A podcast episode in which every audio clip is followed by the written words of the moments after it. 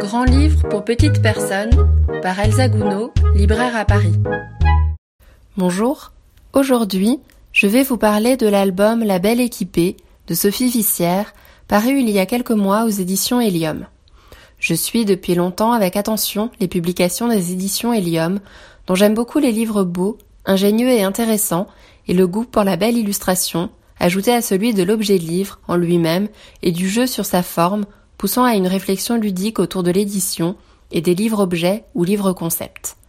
J'ai découvert le travail de Sophie Vissière, graphiste et autrice illustratrice, avec son très bel album Le potager d'Alena, paru déjà aux éditions Helium en 2017 et primé à la foire du livre jeunesse de Bologne. Ces illustrations somptueuses s'accompagnent d'un propos très intéressant sur la forme du livre jeunesse qu'elle développe fréquemment dans des ateliers pour enfants ou expositions autour de son travail. Dans La Belle Équipée, on suit trois enfants punis en colonie de vacances qui se retrouvent alors privés de sortie en canoë et s'ennuient seuls au centre.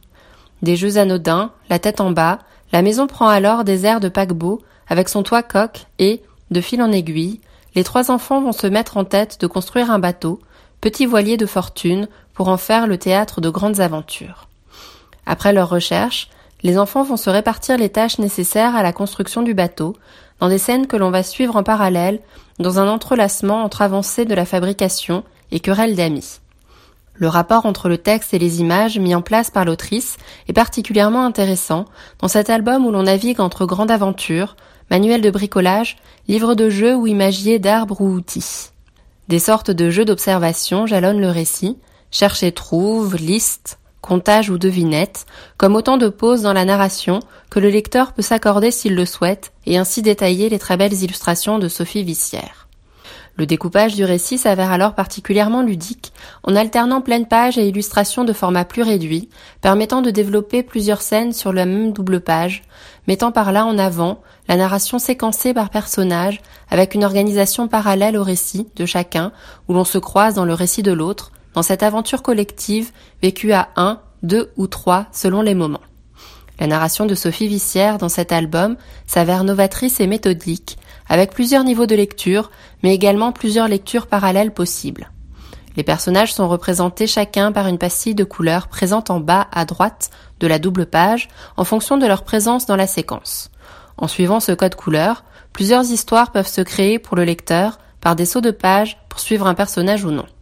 La multiplicité des points de vue présentés au lecteur actif le laisse donc faire le choix de ce qui sera cet album à cet instant de lecture, le choix entre l'omniscience ou le point de vue d'un personnage, le lecteur pouvant alors revenir sur ses choix et évoluer au gré de ses envies dans sa lecture.